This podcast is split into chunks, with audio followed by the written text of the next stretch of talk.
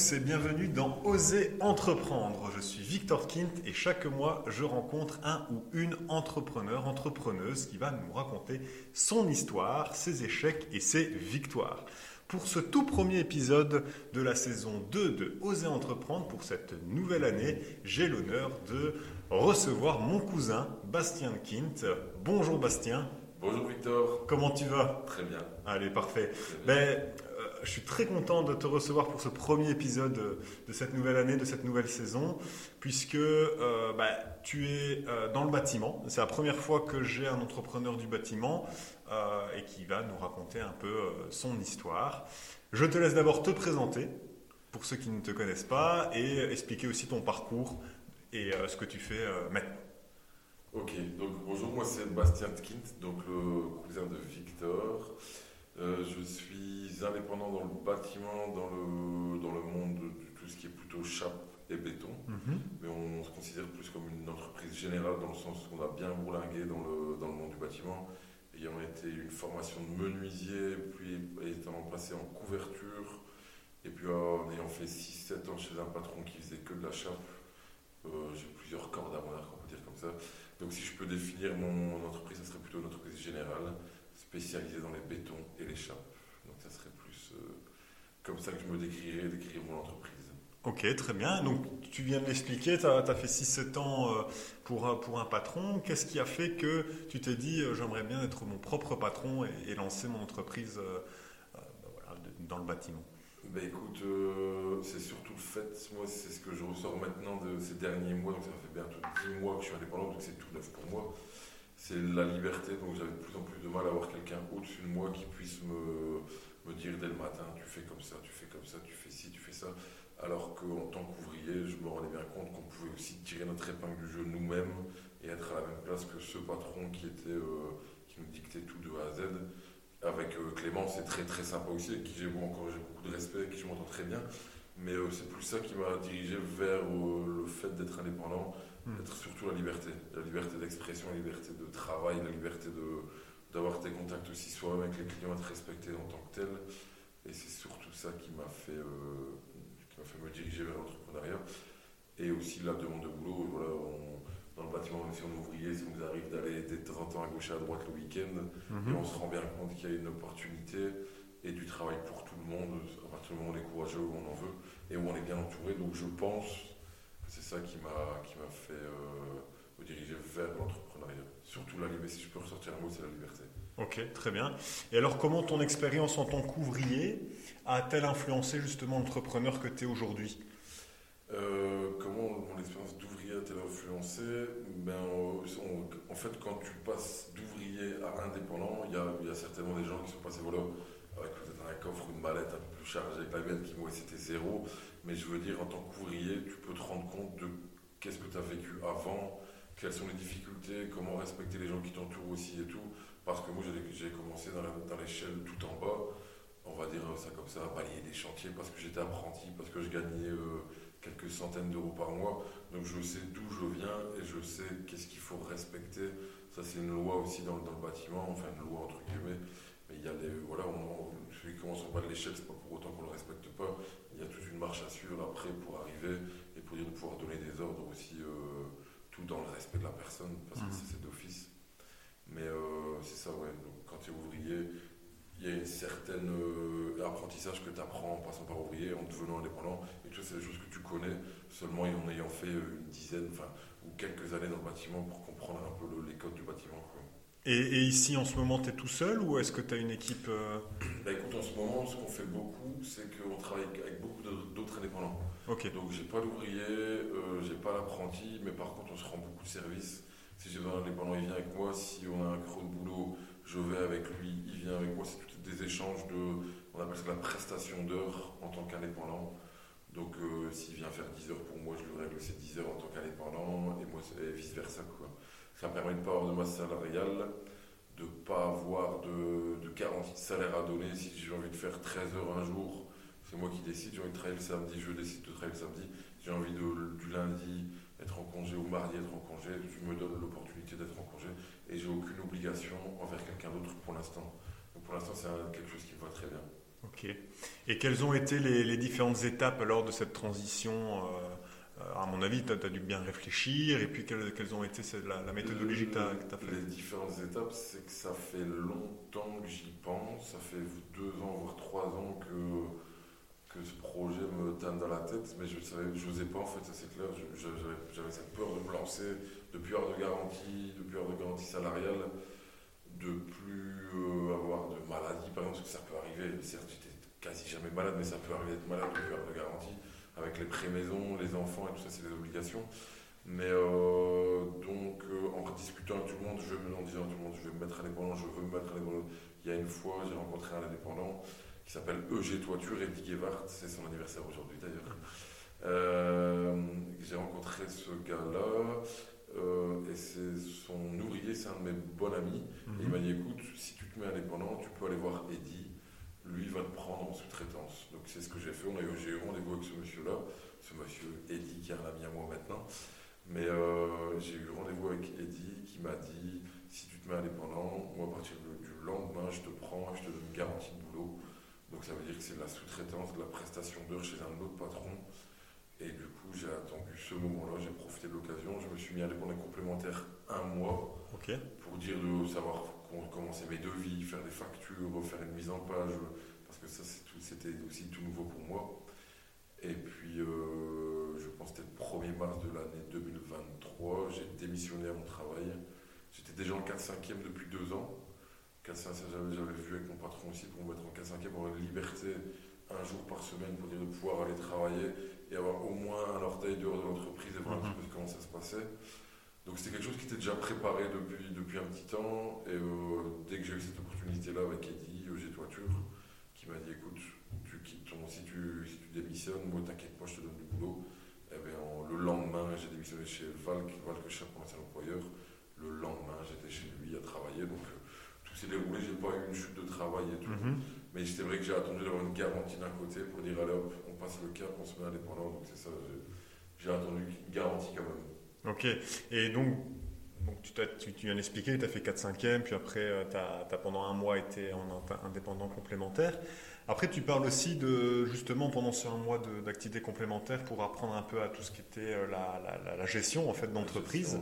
Euh, comment tu t'es, euh, on va dire, éduqué sur, sur cette matière-là? Bah, Écoute, éduqué, moi qui l'école et moi, ça a toujours, ça a toujours fait deux, on va dire, donc j'ai pas, j'ai pas eu beaucoup d'apprentissage là-dedans. Par rapport au PC, on a toujours les bases. C'est bête, mais les bases de Word, par exemple, qu'on voyait en secondaire, ça, c'est des trucs qui me sont revenus. Mais euh, non, c'est juste en fait prendre le PC, ouvrir Word, trouver un exemple de, de devis, de facture, qui sont les mêmes pour moi. Je change juste l'intitulé facture de vie. Et alors, c'est voir, par exemple, que j'ai vu, c'est avec mon papa qui est indépendant aussi, aller voir une fois avec lui comment gérer un facturier, comment gérer un, une, des devis, comment, comment envoyer, transformer en PDF, tout ça, c'est des trucs dans le bâtiment. Tu as des gens qui sont très forts, qui sont ouvriers, euh, qui sont ouvriers nés, mais que tu vas mettre devant un ordinateur, qui ça va être plus compliqué pour eux de s'adapter par rapport à ça. Et ça, c'est aussi le, côté indépendant. Mais je dois dire que tout s'est fait pendant ce mois-là. J'ai fait mes devis, j'avais un empagement, j'avais mon logo qui était déjà prêt depuis quelques mois.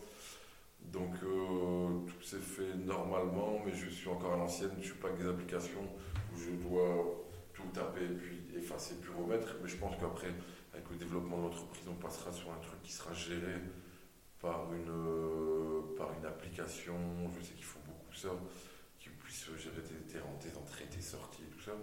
Mais euh, le premier mot, c'était surtout ça, l'apprentissage de se remettre sur l'ordinateur, taper un petit mhm. peu, euh, travailler avec l'imprimante, sortir des papiers, remettre des papiers, trier les papiers, tout ça, c'est tout nouveau pour moi. Mais je veux dire, c'est encore quelque chose qui me, qui me plaît dans, dans, dans, ce point de vue boulot-là. Je me suis fait un petit peu à la maison qui a quelques mètres, je pense qu'il doit avoir 5-6 mètres carrés, mais c'est mon espace où j'ai mon imprimante, mon ordinateur. Et je dois dire que ça ne me déplaît pas de passer euh, quelques, quelques heures dans, dans ce bureau. Et tout ce qui est niveau tout ce qui est gestion justement euh, de, de, bah, de l'argent de l'entreprise, comment, tu arrives à gérer J'ai une, une, comptable. Donc j'ai une comptable qui gère mon, ma comptabilité. Euh, niveau et qui te donne des conseils, etc. me donne des conseils, mais pas plus que ça, parce que pour l'instant, on dit toujours ça, enfin je dis ça au comptable, c'est que j'ai une petite comptabilité dans le sens où je suis tout seul, je fais encore aussi beaucoup de sous-traitance. Euh, on travaille avec d'autres indépendants, donc j'ai pas le Sécurex, l'ONSS comme pour les ouvriers par exemple et tout ça. Donc c'est, on va dire, des entrées, des sorties, des achats, des sorties. Pour l'instant, je pense que je m'en sors pas trop mal, mais si l'entreprise se développe dans les prochaines années, c'est clair qu'il faudra plus parler d'investissement, peut-être euh, de comment, comment faire pour minimiser les, coûts des impôts, optimiser les coûts des impôts. Mais comme je suis qu'à mon dixième mois, pour l'instant, tout est beau, tout est rose, mais je suis bien conscient qu'en plus on avancera dans les années qui suivent, euh, ça va être un peu plus compliqué. Et tu as réussi à, mettre de l'argent de côté pour justement te lancer ou tu te dis, euh, comme j'ai la, sécurité avec le, euh, bah, Eddie qui te donnait du, boulot, il n'y a pas besoin de mettre de, l'argent de côté. Ben écoute, euh, je suis parti de zéro, de toute façon c'était zéro, zéro, zéro. J'ai même investi, donc investi des sous de mon propre compte privé qui n'était pas grand chose, c'était 1500 euros, histoire de payer la compte de la première camionnette parce qu'il fallait euh, il faut une camionnette pour savoir travailler, savoir proposer quelque chose de concret au client, pas arriver avec une petite voiture qui est remplie de mhm. jusqu'au plafond. Donc euh, j'ai dû mettre à compte pour la camionnette, j'ai dû m'acheter quelques outils, quelques trucs, donc j'ai dû investir quelques milliers d'euros, mais pas grand chose. Et donc je suis parti de zéro, et c'est les premiers chantiers qui ont fait que, et surtout la, sous-traitance que j'ai eue avec ce fameux Eddie Evans, mhm. qui m'a permis de, voilà, c'était quelqu'un qui m'a dès ma première facture, le lendemain, c'était sur mon compte. Donc ça m'a permis de monter un petit peu et pouvoir faire les investissements qu'il faut pour avoir une camionnette remplie d'outils qui puisse te faire gagner de l'argent après. Quoi. Donc c'est plus euh, ça, j'ai pas eu de, j'ai pas eu d'apport ou quoi que ce soit, mais c'est, euh, parti de zéro. Euh, et, et, comment tu fais justement alors ta, ta prospection commerciale? Est-ce que tu, voilà, tu, gères justement avec Eddie qui, qui, c'est lui qui te file les, les clients? Ou est-ce que toi tu fais ta propre prospection euh? Non, donc en fait, euh, je dirais que cette première année c'était quasi du 50-50. Donc ça veut dire que à 50% je travaillais pour lui, 50% je travaillais pour moi. Donc euh, voilà, mais ici par exemple, j'ai un autre ami, un, de mes meilleurs amis d'ailleurs qui travaillait chez moi, qui était chef chez Valk, chez Chef Valk avant, qui quitte aussi ici son boulot de décembre. Mhm. Et on a toujours tout fait à nous, on a tout acheté notre matériel à deux, voilà. Donc c'est quelqu'un qui arrive aussi avec moi en renfort qui est indépendant complet à partir de janvier. Et notre mois de janvier, février est déjà complet, mars ça commence aussi parce que voilà. Donc euh, c'est ce que j'avais toujours dit à, ce fameux Eddy, c'est que moi mon but c'est quand même d'être le plus libre mhm. possible, donc de ne plus travailler pour quelqu'un d'autre, ne plus faire de sous-traitance, mais avoir notre propre clientèle de janvier à décembre par exemple. Donc ça c'est le but d'être libre. Et il, est au courant, mais bon, il faut contenter tout le monde. Et puis des chutes de boulot, ça peut arriver aussi. Donc dans le monde du bâtiment à l'heure actuelle, je sais qu'il y a beaucoup de gens qui fonctionnent comme moi je fonctionne maintenant à mes débuts. Mhm.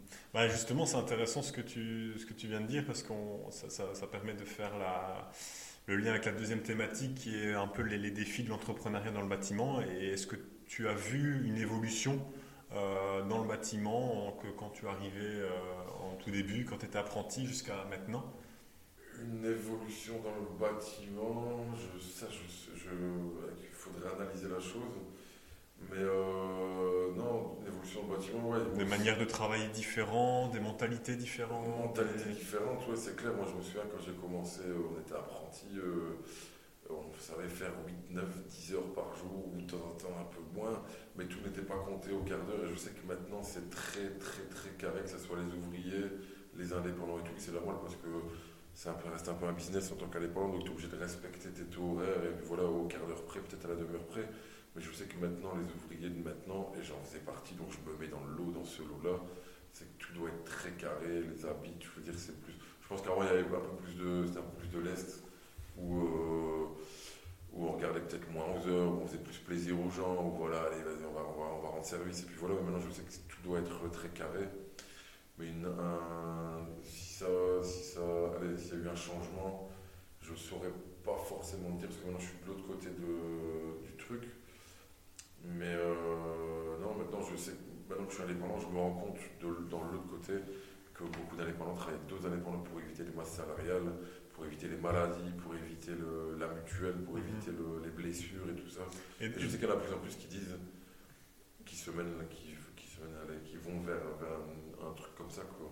Et, donc on irait plus, dans, en tout cas dans, dans le milieu du bâtiment, dans un allez, dans, dans, un milieu où il y aurait que des indépendants et que chacun sous-traite, etc. Alors.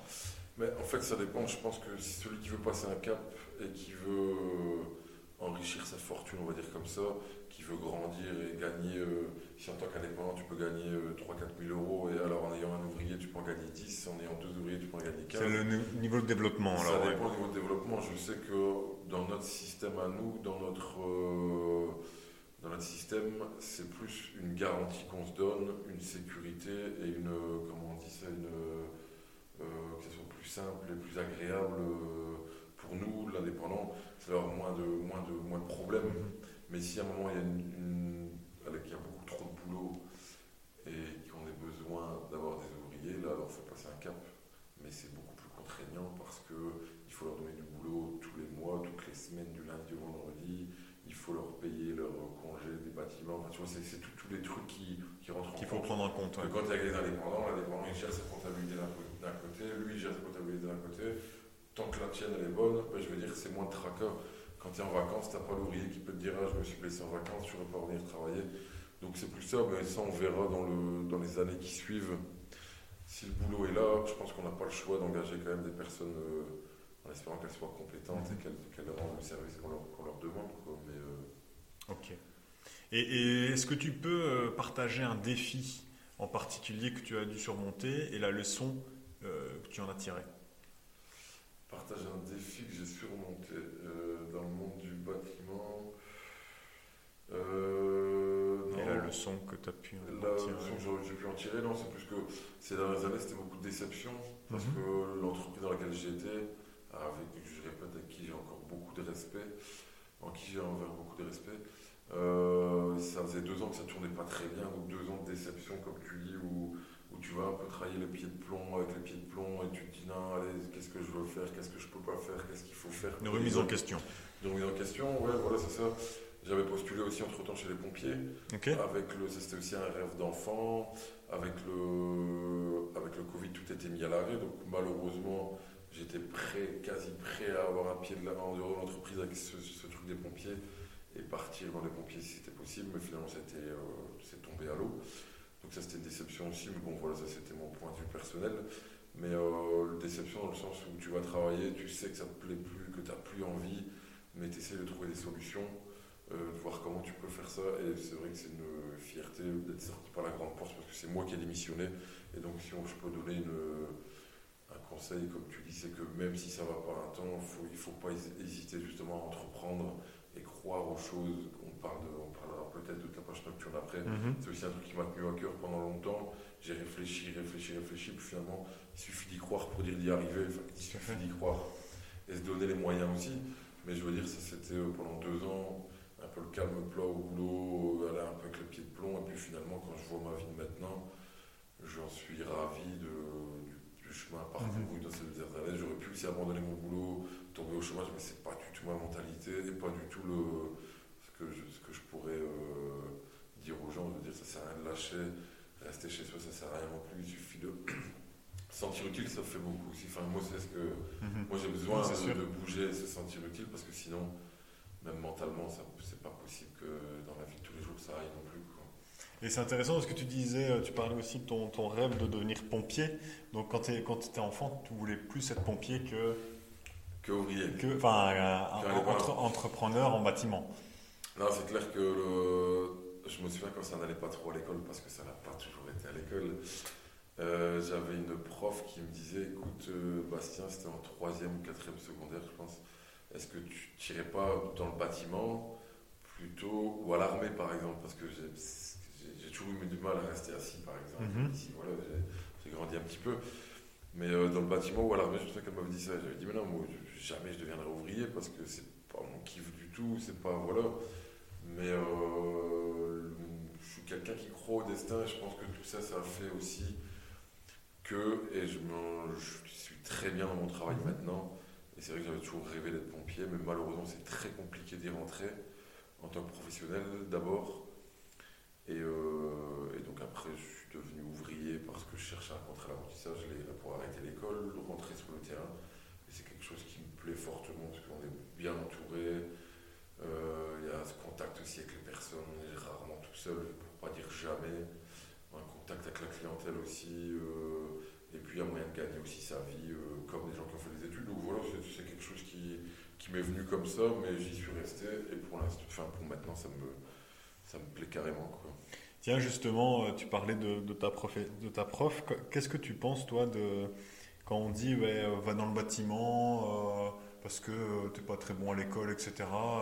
Est-ce que tu penses que c'est un peu trop facile de dire ça et que si, prenons l'inverse, hein, si on a un garçon qui est, on va dire, en sixième primaire et qui, lui, son rêve, c'est devenir maçon, carreleur, etc., mais que ses parents ou d'autres disent, bah non, tu vas faire le général, tu vas pas aller dans le professionnel.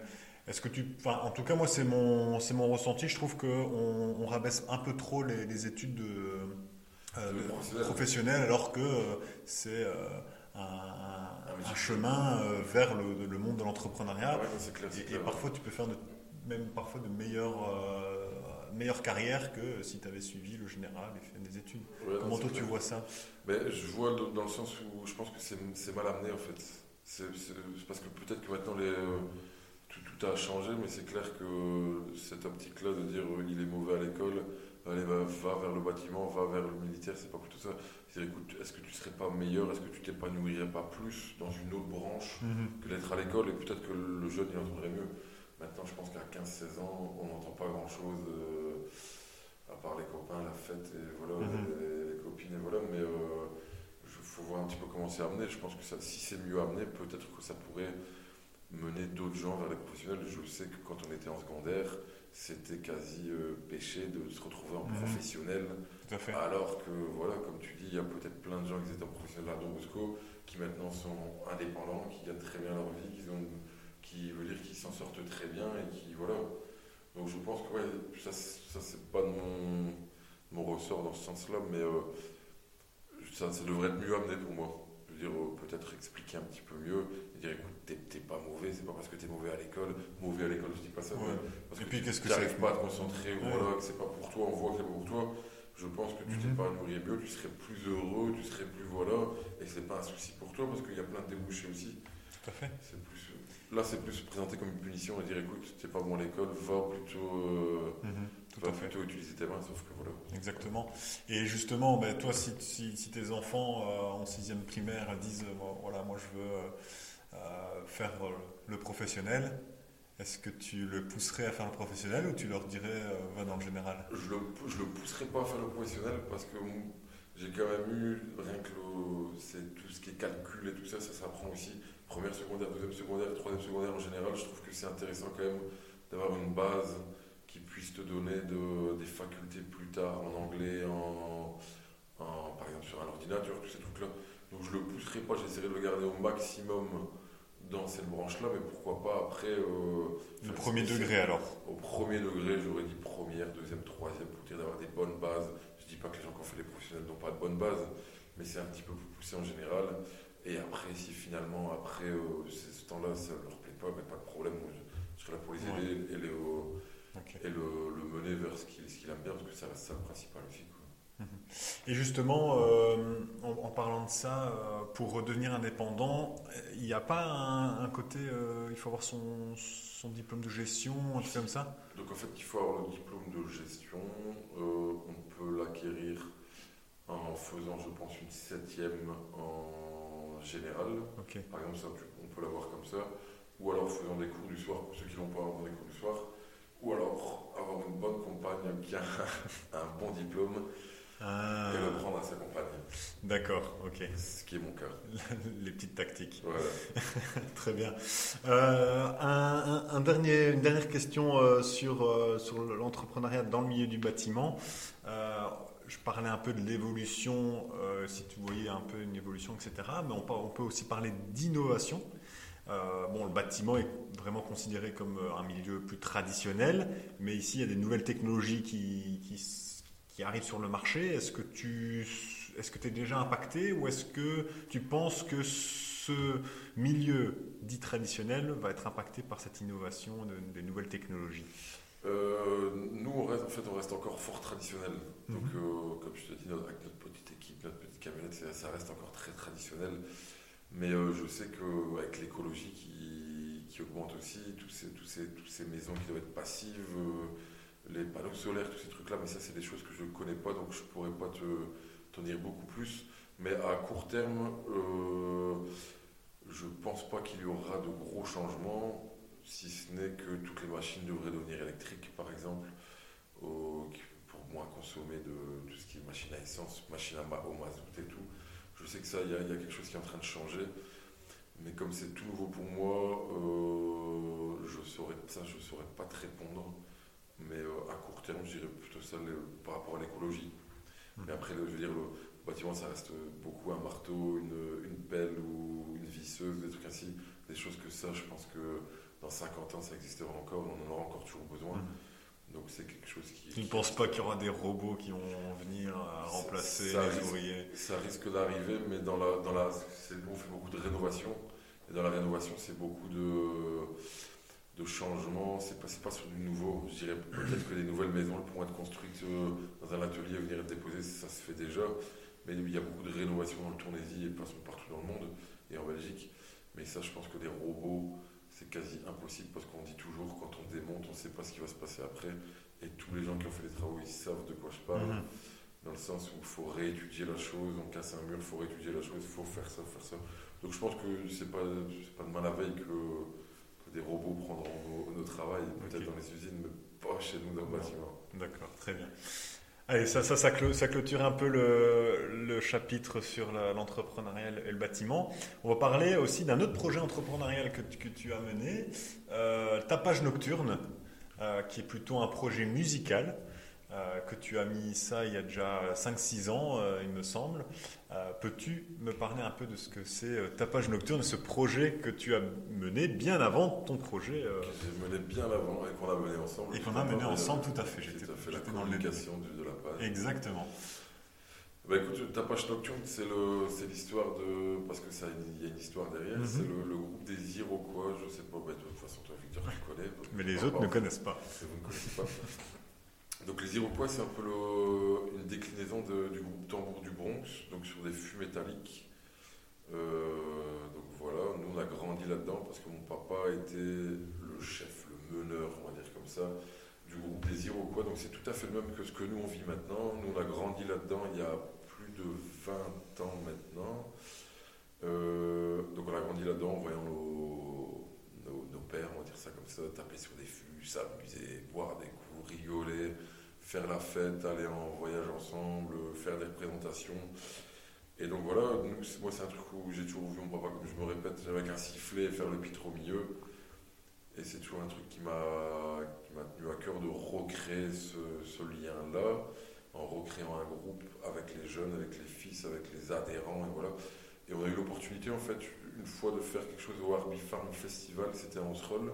Mhm. où le, patron, on va dire ça comme ça, de la ferme nous a demandé, m'a dit, bah, est-ce que ça ne dirait pas de créer un petit groupe pour l'événement? C'est l'occasion peut-être de, vous, de vous lancer, donc c'est ce qu'on a fait. J'ai rassemblé, je pense, une dizaine, une quinzaine d'adhérents, en sachant que ça faisait déjà deux ans que je préparais ce projet. Il y a déjà un groupe Facebook qui était créé, sans rien de concret. Mais euh, j'ai trouvé 10 ou 15 adhérents, des, des, amis, de la famille qui sont venus. On a fait une première répétition qui s'est très très bien passée, une deuxième, une troisième, puis on a joué une première fois au Harby Farm. Et en fait, c'est là que l'histoire a commencé, les nocturnes. Donc on a recréé ce groupe. un groupe de percussion. Un groupe de percussion sur fût métallique. Avec de, des cracheurs de feu maintenant, des jongleurs de feu. Ça a bien avec évolué. un chaud fumigène, voilà, ça a bien évolué. Donc je pense que, allez, on, peut être satisfait de notre, euh, de notre projet qui maintenant, qui pour moi est réussi. Je veux dire, tout ce qui arrive maintenant, qui arrivera dans les années à suivre, ça reste que du bonus.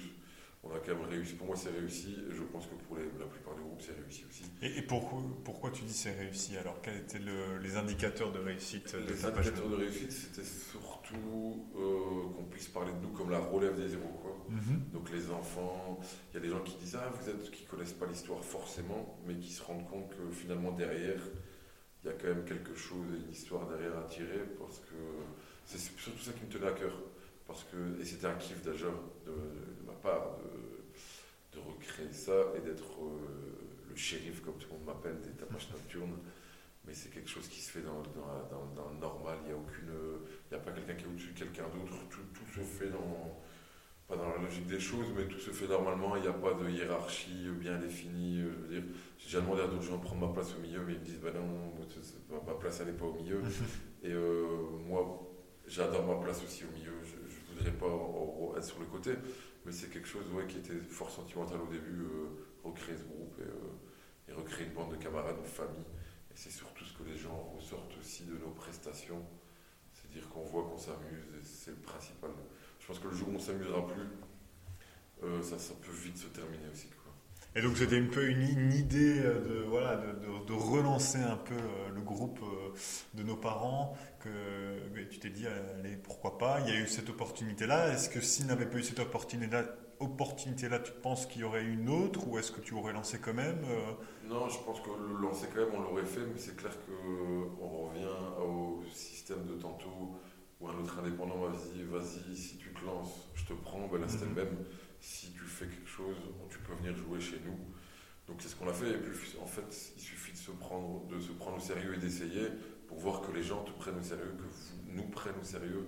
Ça reste le même principe que l'entrepreneuriat aussi, comme tu dis, où tu fais un premier chantier, tu vois que le client te respecte, te paye, te règle, il est content de toi, dit voilà. Là, c'est le même respect que les tapage nocturne on joue une fois, les gens ont kiffé, on va dire entre guillemets, ils en redemandent, donc pourquoi pas réessayer une fois, réessayer une fois, réessayer une fois, donc ça reste le même principe, c'est ça. Et puis, euh, euh, ça a permis aussi de, voyager, puisque vous avez, enfin, on a fait, euh, et puis vous, après que je sois parti, avez continué à aller un peu à droite, à gauche. Je me rappelle, on avait fait, on a été en France. On a été en France, ouais. On a même été jusqu'à au Festival des tailleurs de pierre. Ouais, c'était Ecosine ça. Ecosine, voilà. Euh, on a fait euh, Viva for Life. Viva for Life. Bien évidemment. Grâce à toi. Euh, et, et, donc tout ça, comment trouver justement des justement cette prospection, on, revient encore à cette prospection commerciale, parce que pour ton côté professionnel, ben là tu avais quelqu'un euh, voilà, qui te, et qui te donne encore euh, du boulot. Par contre, là, c'était que la ferme du Herbie en one shot. Et tu t'es dit, bah, est-ce que c'est qu'une seule fois ou est-ce qu'on va essayer de trouver euh, ailleurs et comment le faire? En fait, on ne s'est pas vraiment posé de questions. Je dois dire que tout s'est fait dans le. Naturellement. Naturellement. On a créé ce groupe naturellement. Je veux dire, il n'y a pas eu de. Comme je te dis, encore une fois, je parle de hiérarchie, mais il n'y a pas eu de. Moi, je n'ai pas fait venir les gens en disant, de toute façon, les gens qui me connaissent vraiment savent que je ne suis pas comme ça du tout dire tu dois faire ça, ça, ça, c'est comme ça, pas autrement. Tout s'est fait naturellement, on a créé ce groupe familial naturellement. Et on s'est en fait, on ne s'est pas vraiment, c'est pas réellement posé de questions. On a été là, on a joué, on s'est rendu compte que ça marchait. Puis finalement, avec cette page Facebook que tu as tenue pendant longtemps aussi, pendant plusieurs années, avec un peu de communication, un peu, de, de, toutes sortes de choses ainsi, ça amène à des demandes, sachant que les réseaux sociaux, ça marche beaucoup et énormément en ce moment. Mm-hmm. Enfin, depuis quelques années d'ailleurs et ça marchera encore mieux après, je pense. Mais euh, ce qui nous aide à avoir des trucs, des, euh, des, des, prestations. Mais ça reste aussi très familial. Pour l'instant, on, reste, on revient un peu dans nos aventures parce que ça prend beaucoup de temps. C'est beaucoup d'investissement personnel. Et pour avoir un groupe, on est un groupe, je pense, de plus ou moins maintenant une petite trentaine d'adhérents. Mhm. Si on compte tous ceux qui sont passés dedans, on doit être peut-être plus une petite cinquantaine d'adhérents. Mais les gens partent et reviennent. C'est le mot d'ordre que moi je l'ai donné aussi au groupe et qu'on donne au groupe c'est que si à un moment on en a marre ou que la vie privée prend plus de temps, ben, va faire ce que tu as à faire, reviens après si tu veux revenir, ou reviens boire un coup après avec nous, mais tout le monde est bienvenu. C'est juste qu'on essaye de garder cet esprit familial. Donc on a, on a beaucoup de demandes, beaucoup, je dirais pas, on a déjà eu des demandes d'autres personnes pour entrer dans le groupe que malheureusement on refuse parce qu'on veut absolument garder ce, mhm. ce groupe fermé, ce cercle d'amis, famille ou amis d'amis mais euh, des profils recherchés. Mhm. C'est des gens qui, qu'on se le dise, un petit peu fêtards et qui savent aussi euh, s'amuser aussi et, le faire ressentir aux gens. Et, et, maintenant, parlons du côté artistique. Comment, bah D'abord, première question, comment tu ou enfin, le groupe a créé les musiques? Alors, on a, ça c'était par facilité, je dois le dire, on a repris quand même quelques musiques de nos parents, quoi notamment les appels, on appelle ça les appels. Les appels, c'est euh, quelque chose qui est mis avant les musiques pour dire de lancer un petit peu les débats. Et c'est une, une, question-réponse. Moi, je lance la question, ils lancent, ils, répondent. C'est quelque chose de très simple. Ça, c'est quelque chose qui, qui, était déjà chez les Iroquois. On en a pris deux, trois. Et après, on l'a créé, quand même, je pense que le 3 quarts du set, c'est des, des, musiques que nous, on a créées à 4-5. Il faut, savoir que je suis très bien entouré dans le groupe, j'ai quelques batteurs aussi. Donc, et sans d'ailleurs, enfin sans tout le groupe, moi je ne serais pas, serais pas arrivé là. Donc on a quelques personnes qui sont plus dans la musique que moi. et qui eux sont plus forts en création mmh. et on a fait ça en fait tout naturellement aussi autour d'un verre au football de Velaine euh, en créant une musique, deux musiques, trois musiques. Et en fait, on se rend compte que maintenant qu'on a cette structure de bidon, de gens habitués, avec nos pulls noirs, on va dire tapage nocturne, notre feu et tout, on pourrait encore intégrer ce qu'on voudrait. Je, je, pense que ça marcherait. Et, justement, la direction artistique, alors, parce que donc on parle des musiques, mais alors euh, le, logo, euh, euh, l'idée ben voilà, des, pulls, des, habillements, l'idée du show aussi, d'intégrer les cracheurs de feu, les, les chassiers, des etc. faire avec des, bidons en plastique. voilà, qui est derrière toute cette créativité artistique Cette créativité artistique bah écoute, tout ce qui est, je reviens à ce que tu as dit en dernier, les bidons en plastique, les bidons en fer, ça c'était encore une fois c'était euh, quelque chose que nos parents, donc les Iroquois, avaient mhm. créé. Donc ça c'était déjà, on appelle ça les baseux. Donc ceux qui jouent avec le bidon plastique, c'est pour faire la basse. Donc c'est euh, un son très sourd, euh, souvent ils tiennent le temps. donc voilà, tout ce qui est artistique, tout encore une fois, tout s'est fait naturellement. J'ai une fois, ça c'était mon idée, ou je sais, enfin bref, ça c'est peu importe. On a fait venir une fois un cracheur de feu à une répétition et on lui a demandé d'apprendre euh, à cracher du feu aux membres de l'équipe. Euh, donc voilà, donc euh, il y en a deux ou trois qui étaient ressortis du, lot, qui disaient moi je veux, bien encore cracher, je veux bien essayer tout ça. Mais on s'est rendu compte que c'est quelque chose de très dangereux pour la santé, physiquement et tout aussi. Donc on s'est plus mené vers des cracheurs, on va dire entre guillemets professionnels, donc qui viennent cracher avec nous. Bah, c'est justement, je pense que connais la famille Timmerman, mhm. qui crache pour, je ils ont une, confrérie carnaval, je ne saurais plus dire leur nom, c'est pas grave. Mais donc c'est des gens de l'extérieur qui viennent cracher pour nous. Et donc toute la logistique c'est créé. C'est plusieurs membres de, l'équipage, on va dire, de Tapage Nocturne qui amènent leur pierre à l'édifice, qui disent on va jongler, moi je sais jongler, moi je sais faire ça. Et finalement c'est ça qui crée tout le show. Mais il n'y a pas une personne derrière ce truc-là. C'est vraiment un ensemble de, personnes qui, qui, dirigent ça. Ok, ok. Et justement, euh, ces deux projets euh, d'entrepreneurs, euh, est-ce que tu vois des, similitudes entre ces deux projets que tu tires de, de l'un de l'autre? Ben, les, similitudes, pour l'instant, j'ai pas d'ouvrier et c'est pas du tout le but dans les prochains mois. Mais je veux dire, c'est plus le fait d'être écouté. Donc moi, je reste dans l'étape nocturne, celui qui est au milieu, celui qu'on va dire, entre guillemets, il donne des ordres, mais des, venant de ma part, c'est des ordres assez gentils. Mais en tant qu'entrepreneur le bâtiment, tu peux aussi te retrouver à... Euh, ça m'arrive d'avoir d'autres indépendants qui viennent pour moi, où on se retrouve à 4-5 sur le même chantier. Ça reste quand même la personne qui a le client qui doit donner des directives. Donc c'est plus euh, savoir, tout en respectant les gens, donner des ordres et que tout le monde soit satisfait. Euh, avoir un bon retour de ces personnes-là. Je pense que le, le tapage nocturne, c'est le même aussi. C'est ça qui, qui, peut ressortir de ma personne, je pense, et j'espère sans me lancer des fleurs, mais c'est que tout se fait dans le naturel et euh, mm. je suis bien entouré sans devoir euh, crier ou donner des ordres, ou je veux dire, dire toi tu dois faire ça ou ça. Tout se fait naturellement. Ok. Je pense que ça, ça peut être la similitude des deux. Imaginons, j'ai une équipe dans trois ans, si on se devait se revoir, j'ai une équipe de 10 ouvriers, ce qui sera certainement pas le cas, parce que c'est pas le but. Une équipe de 10 ouvriers et l'état nocturne de 20 hommes, ça reste, j'ai une gérance d'hommes de, et d'équipes qui mhm. va se faire toujours dans le respect de l'autre et euh, que tout le monde prenne un petit peu d'amusement aussi. Tout, même dans le professionnel, il faut que tout le monde s'y retrouve et que soit content de se lever le matin pour dire d'aller travailler aussi. Ok. Et justement, euh, on parlait des réseaux sociaux de tapage nocturne. Euh, est-ce que tu utilises aussi les réseaux sociaux pour euh, Kit Construct euh, Pas pour l'instant, parce que ce que je fais beaucoup, c'est les stories. ça veut dire que c'est des choses éphémères. Ce que j'aime bien, c'est le, le, fait de voir l'après, le pendant, l'avant, le, pendant et l'après. Et je trouve que ça, c'est quelque chose qui, est, euh, qui marque et qui est marquant pour l'utilisateur de Facebook. Même moi, je veux dire, je suis, dans, je suis, dans, je suis indépendant maintenant, Mais j'aime voir beaucoup de chantiers qui sont des photos avant, pendant, Mhm. après. Même quand c'est le rush ou quoi, les gens se rendent compte et après on voit, on dit ah ouais, c'est quel, quel boulot qu'ils ont fait. Donc c'est pour ça. Et euh, étant toute seule, j'avais commencé à faire de la pub, mais j'ai stoppé un petit peu parce que beaucoup de demandes peuvent tuer la demande dans le sens où il faut répondre à tous les devis, à toutes les demandes. Et donc ça c'est quand même quelque chose qui, allez, qui, qui doit s'assumer. Donc pour l'instant je fais pas, pas trop de pub euh, personnellement. Parce que tu n'en as pas besoin. Parce que j'en ai pas besoin pour l'instant, mais peut-être que par après, ouais, créer une page Facebook et mettre des trucs plus concrets avec une vraie publication, en remerciant les, les clients et tout ça, peut-être ça devrait arriver. ouais. Et justement, donc ici, tu es, complet, euh, enfin, tu as du travail jusque mars.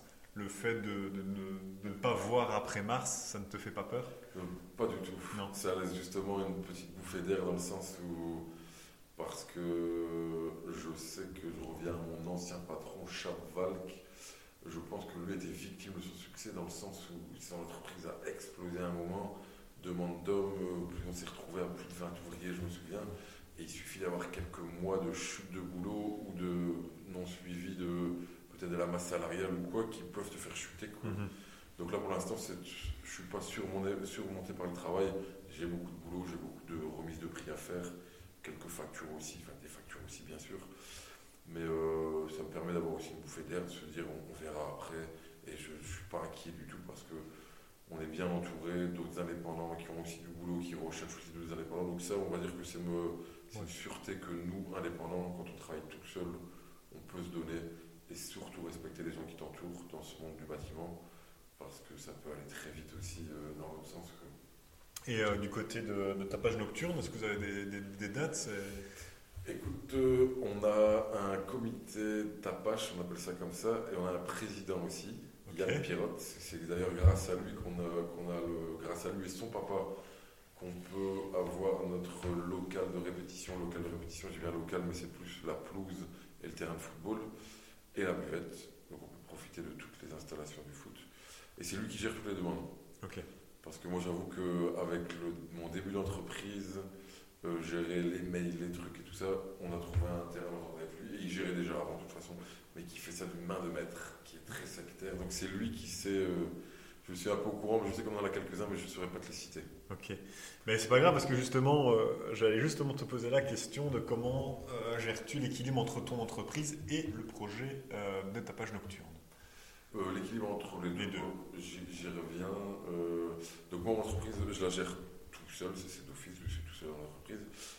Euh, et tout ce qui est tapage nocturne, après, moi, je suis quelqu'un aussi qui aime bien les réseaux sociaux, qui surfe aussi souvent sur la vague des réseaux sociaux. Donc, je suis plus dans le côté communication, ça, c'est quelque chose qui m'intéresse aussi, mettre un beau message avec quelques smileys et montrer aux gens que, voilà, faire des belles photos, publier des belles photos. Donc ça, c'est plus mon kiff par rapport à la page, mais tout ce qui est suivi, on va dire, de clientèle tapage nocturne, si on peut appeler ça clientèle tapage nocturne, ça c'est Yann Pirotte qui gère tout ça, qui gère les demandes, les, les devis, parce que finalement, il y a aussi des devis, des remises de prix, parce que c'est pas toujours les mêmes. Si on se déplace en bus, par exemple, il y a un supplément pour le bus. Si Mhm. on se déplace, il y a aussi des repas à fournir pour le groupe. Il y a aussi des, des boissons à fournir pour le groupe. Donc c'est tout aussi une, c'est aussi euh, gérer ça. Il y a aussi quelques, quelques comptabilités, une comptabilité à gérer là, là, là derrière. Quoi. Donc ça, c'est, pas moi qui gère. Ok. Quelqu'un d'autre. Ok, très bien. On va passer maintenant à- au côté plutôt euh, philosophique sur euh, ta vision de l'entrepre- de l'entrepreneuriat et de la société. Euh, déjà, pour toi, quelles, euh, quelles valeurs sont cruciales dans le monde de l'entrepreneuriat? Le respect, ça c'est ce que moi je. C'est euh, que, qu'on se retrouve à une table avec un monsieur qui a euh, 10 millions d'euros dans sa poche ou un autre qui en a 1000 et qui galère pour les avoir peut-être. Mais c'est toujours un respect de la, de la personne. Et euh, ça c'est quelque chose qui me tient fort à cœur. ouais. C'est de plus euh, le, le respect des personnes, des Mhm. personnes qui t'entourent. Et comment tu vois justement la, euh, la société entrepreneuriale en Belgique? Euh, Est-ce que tu trouves qu'on on pousse bien les personnes à entreprendre? Est-ce que tu trouves que bah, justement on ne pousse pas assez? Parler des aides. Est-ce que tu es au courant de certaines, de aides? Est-ce que tu en bénéficies Est-ce que tu trouves qu'il n'y en a pas assez? Voilà, quelle est ta, vision sur l'entrepreneuriat en Belgique? La vision sur l'entrepreneuriat en Belgique, bah écoute, comme je, me répète, mais moi c'est tout nouveau pour moi. Donc les aides pas que je sache, moi je ne connais pas d'aide, euh, il doit en avoir, c'est clair. Je sais que par exemple, euh, moi je me suis mis une certaine somme par mois en garantie de revenus. Donc ça c'est avec euh, ma banque par exemple. Si je me blesse, eh ben, ils peuvent me, payer une certaine somme par mois. Donc ça c'est quelque chose, c'est une, garantie qu'on donne, mais on doit quand même la payer cette garantie, on va dire par mois. Après, je sais en discutant avec beaucoup d'indépendants, ils disent qu'en Belgique, c'est beaucoup taxé et qu'il faut faire très attention, qu'il faut faire des frais, qu'il faut avoir une bonne comptabilité, qu'il ne faut pas, euh, on va dire, euh, imaginons on a 50 000 euros sur le compte, pas dépenser les 50 000 euros parce que les impôts vont revenir, faire attention et tout ça. Donc ça c'est quelque chose qui est encore une fois tout nouveau pour moi et je pense que je me rendrai compte dans l'année à suivre. On dit que c'est beaucoup après 3 ans. Mhm, tout à fait. Donc après 3 ans, là on, sait un petit peu cibler le, les besoins de l'entreprise, est-ce que ce qu'elle peut coûter, voilà quoi. Pour l'instant, on va dire que tout est beau, tout est rose de mon côté. J'ai pas encore trop de retours par rapport à ça. Mais j'avoue que comme c'est nouveau, je saurais pas t'en dire. Et, et, plutôt sur la, vision de l'entrepreneuriat du Belge, est-ce que tu penses que euh, on, a une bonne, euh, une bonne vision euh, de, l'entrepreneuriat Est-ce qu'on ou est-ce que euh, tu penses que quand tu parles de tes projets, etc., euh, à d'autres personnes, bah, on te dit ouais, euh, je pense pas que ça va réussir, etc. Est-ce qu'on est plutôt pessimiste, optimiste, etc. Bah écoute, il y a, ces deux, sont deux oreilles, comme on dit là, mais il y a des gens qui vont, te, qui vont te soutenir et qui vont dire ouais, faut le faire, il y a du boulot. Mais il y en a beaucoup qui disent fais attention, les garanties, c'est très difficile. Donc, ça, je pense c'est 50-50 gens qui me soutiennent, qui me soutiennent et qui me disent voilà, et d'autres pas qui me soutiennent pas, mais qui disent moi je le ferai jamais parce que j'ai trop peur de me lancer, ou alors euh, qui disent pas j'ai trop peur, mais qui disent non, non, moi je veux garder mes garanties, je suis très bien comme ça.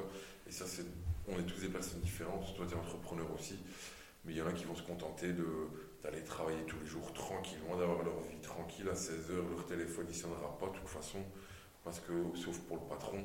Mais je veux dire, c'est une c'est une, garantie que les gens se donnent. Et euh, voilà, après, la, vie, elle est belle pour tout le monde. Je veux dire, que tu sois ouvrier ou entrepreneur, c'est plus la vision des choses de chacun qui change. Mhm. Mais je pense que ouais, il y, a beaucoup de gens qui ont peur de se lancer.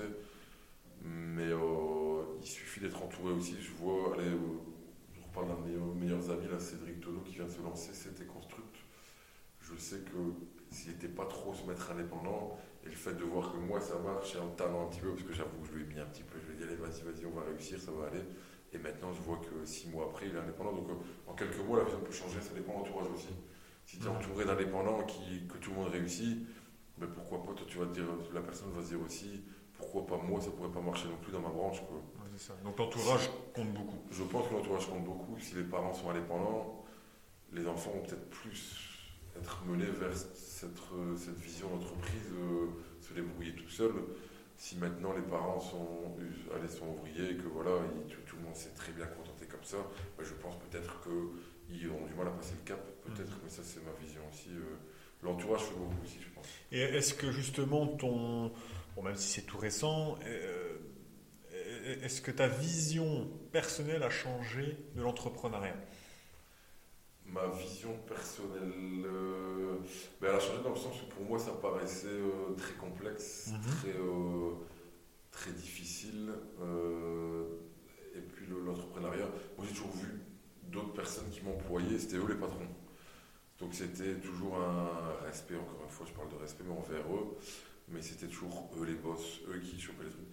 Maintenant c'est un peu le contraire, dans le sens où moi je suis à leur place, à une fine échelle, hein, donc je suis à leur, leur orteil, leur pied, je veux dire ça comme ça.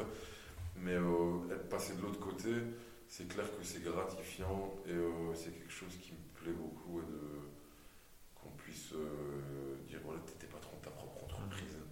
L'argent qui rentre dans, sur ton compte, c'est toi qui l'a qui l'a, qui l'a fait rentrer. Je veux dire, c'est quelque chose. Et surtout ce, ce, contact avec la clientèle qui est intéressant aussi.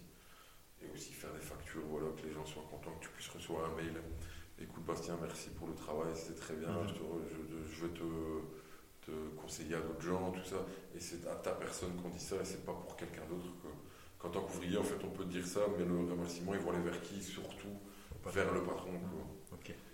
Et, et- et à l'inverse, euh, dans ta vie euh, de tous les jours, dans ta vie personnelle, est-ce que euh, le fait de- de- d'être entrepreneur t'a, euh, je sais pas, fait pousser d'autres qualités ou des- une approche différente euh, dans, dans la vie de tous les jours ou même dans la, la- je sais pas, dans, la gestion quotidienne?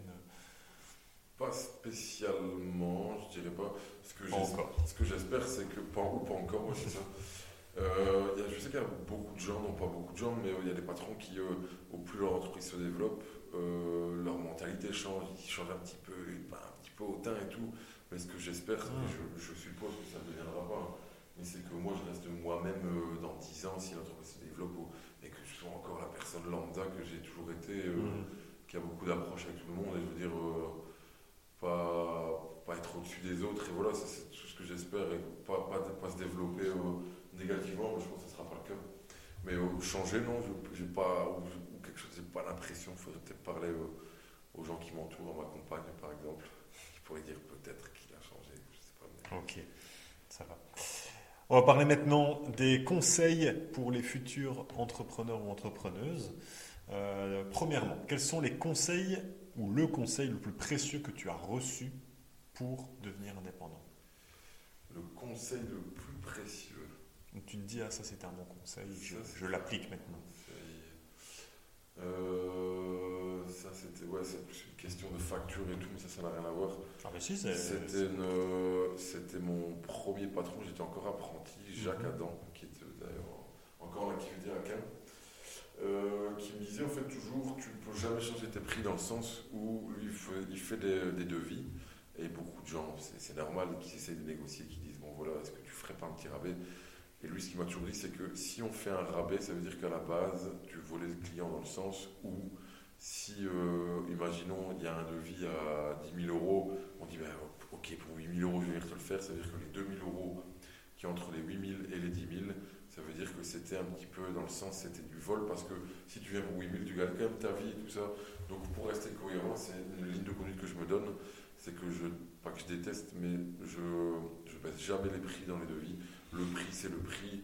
On peut faire quelques petites fleurs, voilà, offrir quelque chose en plus. euh, si on veut quelques heures de travail en plus, voilà, mais le prix reste le prix. Et ça, c'est quelque chose qui, j'essaie de respecter, c'est une ligne de conduite que je me donne, et je dois dire que ça marche parce que le client, ah, il dit, bon voilà, ok, ton prix, c'est ton prix, on laisse ton prix, puis voilà, c'est comme ça, et il change pas, quoi. Ok. Donc ça, c'est quelque chose, que- c'est quelque chose qui me, qui me, qui me, qui me sort de la tête.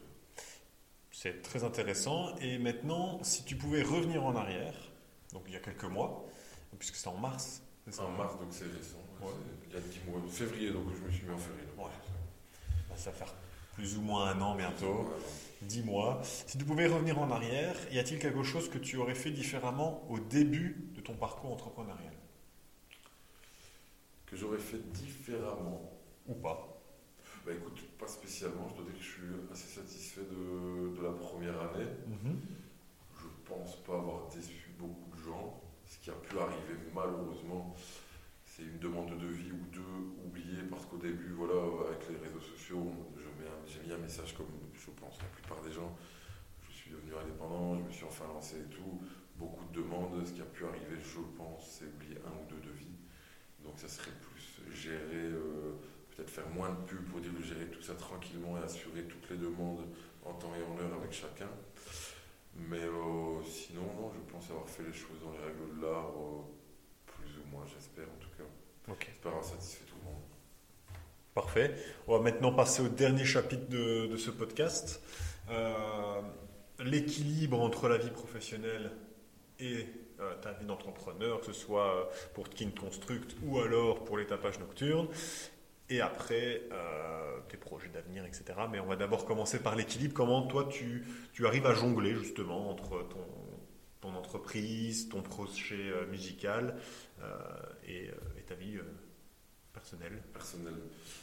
Bah, écoute, Et familial. euh, familial, ouais. Ayant deux enfants, en bas âge, d'ailleurs, 5 et 3 ans, euh, je me donne un peu plus de. Je dois dire que j'ai l'impression d'avoir plus de liberté maintenant que je suis indépendant que quand j'étais ouvrier. Ok. Dans le sens où je sais déposer mes enfants à l'école. Maintenant, si je dis aux clients, je suis là vers 8h, 8h30, je fais faire ma journée dans tous les cas, mais c'est de mon propre gré de me dire je me lève à 6h30, imaginons, je passe un peu de moment avec mes enfants, j'ai déposé à l'école, puis je vais travailler.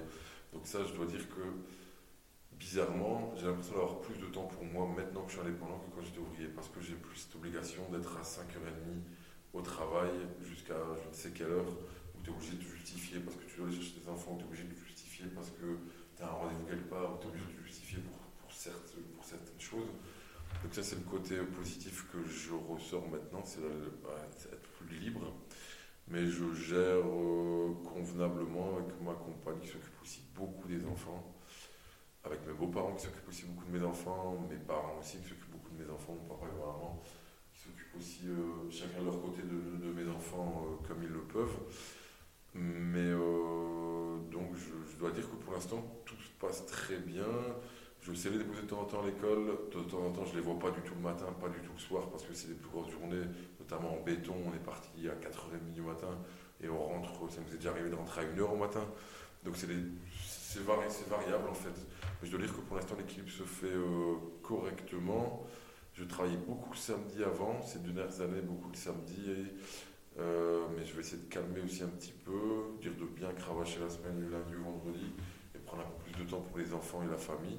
Mhm. Mais je dois dire que j'ai une femme assez conciliante et qui m'aide beaucoup, qui n'a jamais été un frein, ne m'a jamais freiné dans le dans l'entrepreneuriat. Elle a eu un peu peur aussi au début des garanties sans garantie je pense qu'elle a compris que c'était dans ma tête et que c'était parti, quoi, et elle m'a soutenu. Parce qu'elle m'a donné aussi sa gestion, euh, elle qui avait la gestion, c'est elle qui m'a donné. Et justement, euh, en parlant aussi d'équilibre, quand tu. les vacances, surtout ici c'est la première année, etc., euh, est-ce que tu as pu prendre quand même des vacances? Comment tu as pu gérer justement ce côté, même niveau financier hein, Ça peut être un peu une peur pour quelqu'un qui se lance en tant qu'indépendant, disons, eh, j'aurais plus de vacances, euh, en tout cas pas dans les premières. Ouais, c'est ça.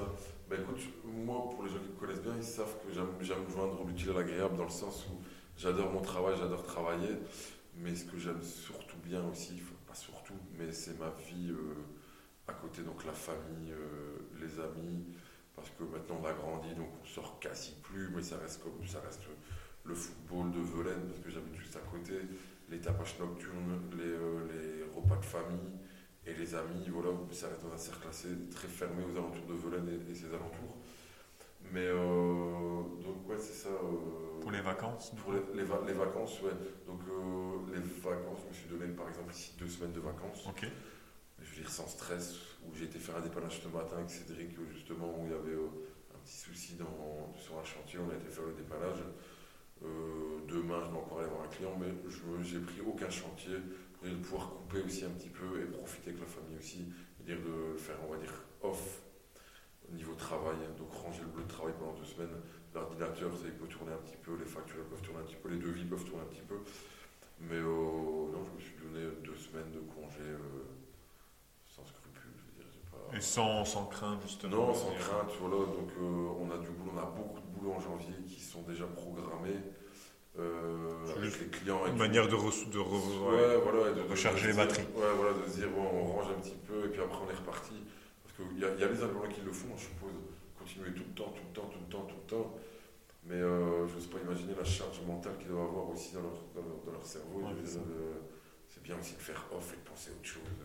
Euh. Tu, te mets un cycle en disant euh, toutes les X semaines je fais une pause ou est-ce que tu suis un calendrier ou est-ce que c'est vraiment plic-ploc Tu te dis là maintenant j'ai besoin de pause, je prends une pause? On suit le calendrier de l'ouvrier du bâtiment. Donc le calendrier de l'ouvrier du bâtiment c'est euh, deux semaines à Noël et un mois entre juillet et août. Et après quelques jours par-ci par-là, si on veut partir hors saison avec les enfants, on le fait. Ça m'arrive de ne pas travailler le lundi parce qu'on est parti avec les enfants à la mer ou en Ardennes ou peu importe où on va mais ça nous arrive d'avoir une journée ou deux off par semaine de temps en temps. Mais sinon, le, principe de base du bâtiment, c'est clairement deux semaines à Noël et un mois entre juillet et août. Qui, de toute façon, toutes les centrales sont fermées, les magasins de vente, la plupart sont fermés aussi. Donc ça permet à tout le monde de souffler un peu. Ok, très bien. Et pour euh, maintenant les, futurs projets, comment toi tu vois ton, le développement de, ou t'espères en tout cas ton, le développement de ton entreprise? Le développement d'entreprise, donc en fait, moi, je le vois plus au développement tranquillement entouré de, d'indépendants, comme je te l'ai dit, peut-être pourquoi pas un apprenti en qui on peut avoir confiance, pourquoi pas peut-être un ouvrier dans la nature.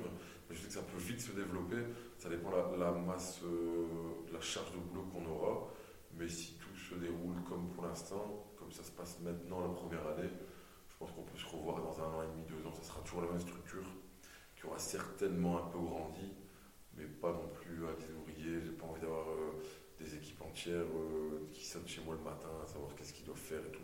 L'instant, cette, cette, structure me va très très bien. Et, justement, parce que le, on, considère beaucoup que le métier du bâtiment est un métier entre guillemets pénible, et ce qui veut dire que tu, la, charge physique est assez lourde, c'est pour ça qu'on dit que c'est pénible. Euh, tu peux avoir un peu plus de, problèmes de santé, euh, blocage de dos, etc. Mais aussi sur la durée, on voit très, très rarement. Alors moi, je suis vraiment pas dans le bâtiment, mais j'ai pas l'image euh, d'un maçon, d'un plombier, etc. de 70 ans, quoi. Peut-être que je me trompe, hein, mais j'ai pas l'impression. Alors si, si je ne me trompe pas, quelle est ta vision de après tes, euh, je sais pas, 40, 50, 60 ans Comment toi tu te vois? Bah écoute, euh, donc moi, ce que, ma vision des choses que j'aimerais bien, ça serait plutôt investir dans des maisons. Donc ça veut dire que utiliser l'argent de l'entreprise à bon escient, mais plutôt acheter Donc on a, on a déjà retapé une petite maison avec ma compagne, avec Mathilde, là, mhm. à Mougy, qu'on a mis en location. On a acheté une deuxième ici, et pourquoi pas en racheter une troisième la retaper, la mettre en location, la une quatrième. Donc ça, c'est pour être une garantie à 50, 55 ans, 60 ans. Euh, plutôt revendre des maisons, les retaper, trouver des bons, des, bons, des bons locataires ou des bons collaborateurs qui puissent retaper les maisons à notre place.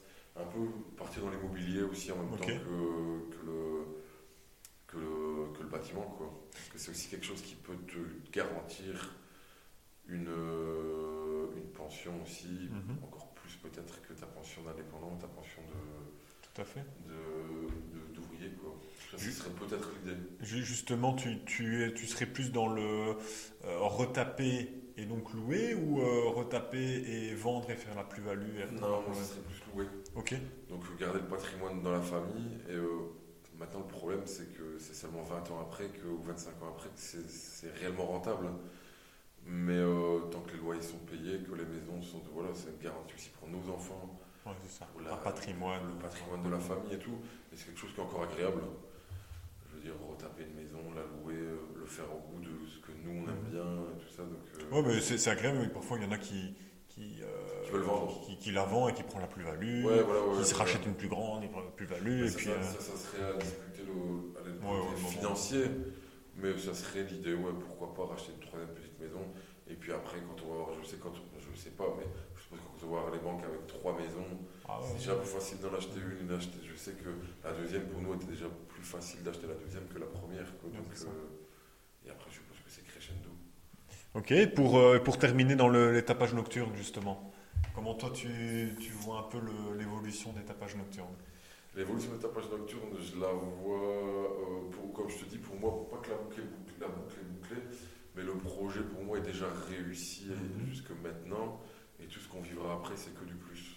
Maintenant, ce qu'on aimerait bien, moi, ce que j'aimerais bien pour le groupe, c'est voyager un petit peu plus. Donc, ça veut dire louer un bus, par exemple, euh, partir encore, comme on l'a déjà fait, à 40 personnes, faire la fête tous ensemble, parce que ça reste un projet très festif aussi. Euh, donc voilà, après je ne demande pas du tout de jouer toutes les semaines parce que ça prendrait trop de mhm. temps, les gens seraient lassés. Donc ça serait une prestation par mois. Ok. En dehors du Tournésie par exemple. Ça, ça serait une, idée. Faire l'ouverture des Jeux Olympiques par exemple. Voilà, ou aller jouer dans le stade du RWDM, euh, parce que c'est quelque chose, on, nous en a parlé il n'y a pas longtemps. Mais euh, non, ça serait plus voyager deux ou trois fois par an avec le groupe pouvoir rendre le service que tout le groupe rend à tout le monde, parce qu'il faut savoir que euh, c'est bénévole, tout le monde est bénévole. Mhm. Donc les cachets qu'on touche, on réinvestit tout dans le groupe, notamment pour les bâtons, ça coûte très cher aussi. Mhm. On essaie de faire plaisir au groupe de temps en temps, faire des, soirées à thème, euh, ramener des pizzas pour tout le monde, euh, voilà. Donc c'est plus remercier l'investissement de tout le monde en voyageant un petit peu. Et, justement, tu ne vois pas de côté financier dans ce projet en disant pourquoi pas essayer de se développer, d'être présent sur les réseaux sociaux, de faire du, du chiffre et comme ça rémunérer un petit peu euh, chaque personne? Je pense que c'est très compliqué parce que si on doit rémunérer quelqu'un, c'est 25 personnes. Et donc pour rémunérer 25 personnes, même pour que chaque personne gagne 50 euros, c'est déjà énorme. Et encore 50 euros, c'est ce que les gens vont dépenser dans une soirée. Donc je pense que le côté lucratif pour ce, côté, pour ce, truc-là, il est oublié depuis longtemps et on sait que ça ne sera pas possible. Peut-être que 8 personnes, un groupe entre 5 et 10 personnes, ça pourrait fonctionner. Très, assidu, très entraîné et tout, on pourrait peut-être dire de gagner un petit peu. Mais, ce c'est pas du tout le but, euh, pas du tout le but recherché. Non, mais ah, justement, le fait de, de, de remettre de l'argent dans le, ce que vous gagnez dans le, groupe, ça peut aussi permettre de, euh, un effet de levier. Ça peut permettre aussi d'avoir un, payer par exemple une agence de communication pour faire euh,